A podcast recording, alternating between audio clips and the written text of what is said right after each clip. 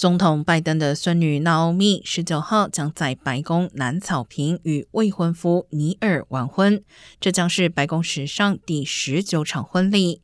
根据白宫历史协会，这是白宫过去举行的婚礼中首件总统孙女是新娘的婚礼，也是第一次在南草坪举办。在过去十八场白宫婚礼中，有九场是总统嫁女儿。最近一次是尼克森在一九七一年嫁女儿。其他举行婚礼的有总统侄女、侄孙女、儿子、第一夫人的手足等，甚至总统克里夫兰是自己在任期内结了婚。